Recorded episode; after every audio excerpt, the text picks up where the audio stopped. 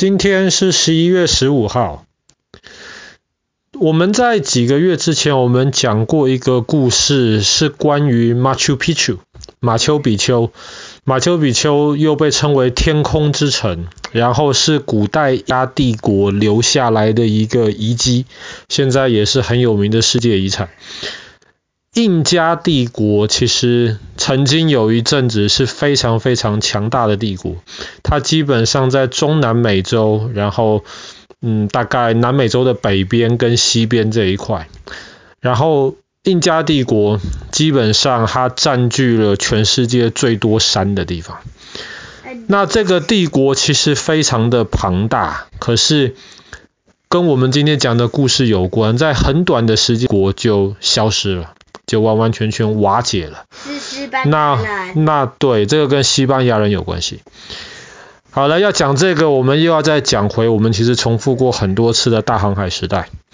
当时西班牙、葡萄牙人他们发现了到新大陆的航道之后呢，他们就开始到美洲大陆去探险。当然，有人到北美洲、在中美洲，也有一些到南美洲。可是当时西班牙人带过去的时候，他们也把一些病毒带了过去。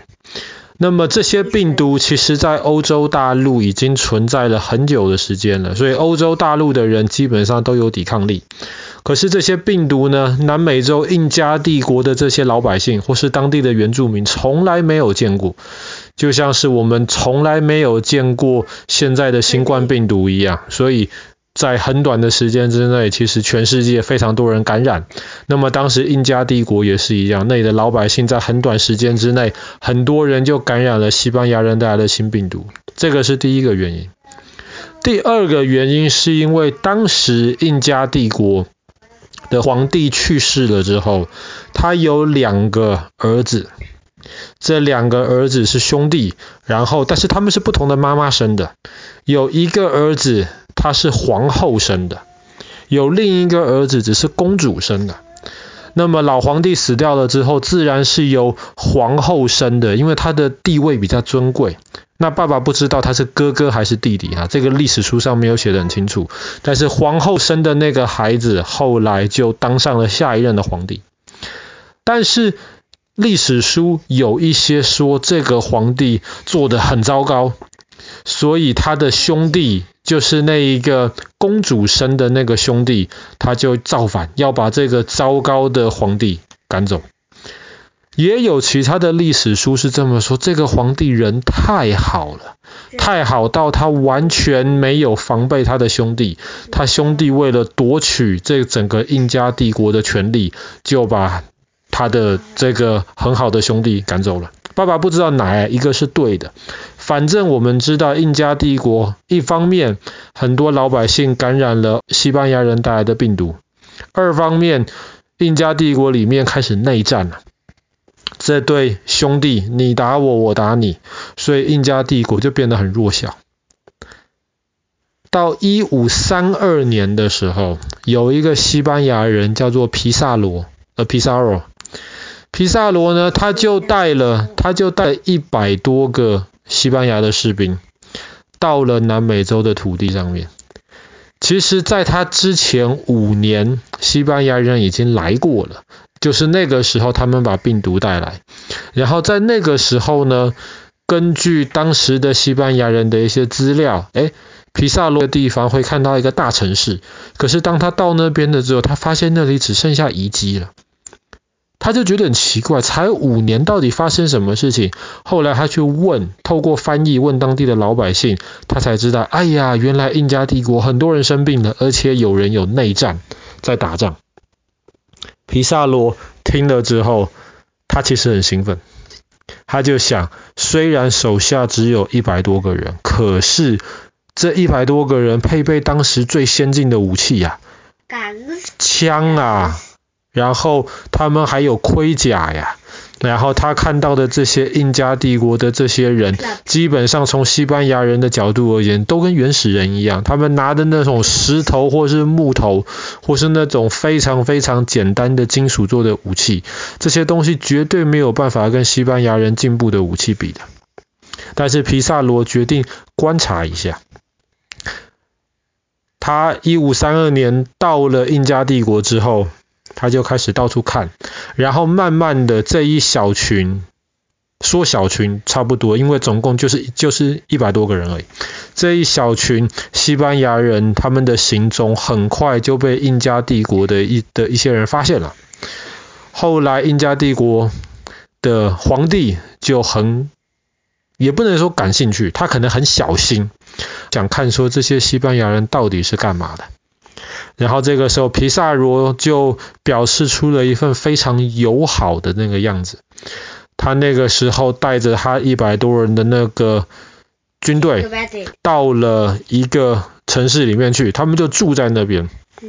然后皇帝皇帝就派人来找皮萨罗，说：“你们是来干嘛的呢？”皮萨罗就说：“我们是带着友好的消息来的，我们是来做朋友，我们是来做生意的。”然后皇帝就不是很确定这群人到底是好人还是坏人，他觉得这些人很可能是坏人，可是他又想说这些人其实人才这么少，就一百多个人，我们印加帝国这么多人，难道对付不了这一百多个人吗？所以他就决定跟皮萨罗见个面，看一看情况。在一五三二年的十一月十五号，皮萨罗跟皇帝见面了。皇帝总共带了八千多的士兵，这八千多的士兵里面，基本上都是印加帝国当时最厉害的士兵。可是他们八千多个士兵没有带武器，因为他们想，反正我们人这么多，八千人对你一百多个人，能怎么样？结果后来呢，皇帝就带着这八千多人跟皮萨罗在十一月十五号见面了。皮萨罗跟他们见面之后，其实很不客气，跟他本来表现出的友好的态度不太一样。他见了皇帝就说：“我是代表西班牙的国王过来的，从今天开始，你们印加帝国要接受我们西班牙的法律，你们要学习我们的法律，你要听西班牙国王的话。”那印加帝国的皇帝当然很生气啊！哎，我是皇帝，我怎么听你一个陌生人说什么什么？我要听那个从来没听过的西班牙的国王的话呢？所以十一月十五号这一天，他们聊的就不是很愉快。可是再怎么说，皇帝带了这么多人，而且这个是皇帝的地盘，皇帝就说不如就这样子吧，明天十一月十六号我们再见一面，再好好的聊一聊。结果十一月十六号早上，皇帝又带着他那八千多人到了皮萨罗居住的城镇，结果发现城镇上面只有一个西班牙人在迎接皇帝跟他的军队，其他人到哪里去？了。其他人全部埋伏，躲在那些城镇的房子里面去。皇帝看到了那一个西班牙人站在城市中间呢，他就说：“哎，皮萨罗到哪里去啦？你们的人到哪里去了？”那一个人又再次说了：“皇帝，真的，你要听我们的话，你要学习我们的法律。我们是给你一个非常好的机会，你要非常感激的。”结果就在这个时候，埋伏在城镇里面的这些皮萨罗带的西班牙的一百多人，他们全部拿起了枪，开始瞄准。皇帝跟他周围的军队，虽然周围有八千多人，可是皮萨罗其实很清楚的知道，这一些人不管是武器，还是他们的那个防护的那些盔甲，基本上都不能跟西班牙人比。而且，而且他们决定，我们优优先做的事情不是对付这其他士兵，我们优先做的事情是要控制住印加帝国的皇帝。其实皇帝没有想到西班牙人敢动手啊，八千比一百多啊，可是西班牙人真的就动手了，一下子一百多支枪，嘣嘣嘣嘣嘣，把皇帝周围的那些守卫全部都打跑，然后他们赶快把皇帝抓起来，哇，西班牙那个印加帝国的士兵看了吓到了。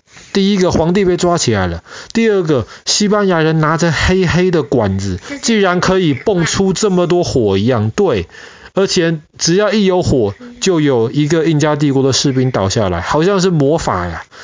所以当时印印加帝国的这些士兵虽然人多，可是全部瘫痪掉了，没有人知道该干什么。皇帝就这样子被西班牙人抓起来了。西班牙人就被就把皇帝抓到一个房间里面去，皇帝就求千万不要杀我，千万不要杀我，你要怎么样，我都满足你的需要。皮大罗就说：“听说你们这边黄金跟银子很多是吧？不如就这样子吧，你就把你们全部的金银财宝拿过来，只要把这个房间装满了，我就放你出去。”皇帝听。只要把房间装满金银财宝就放我出去是吧？那太好了。当时印加帝国真的产了非常非常多黄金跟银子，他们其实不当一回事啊。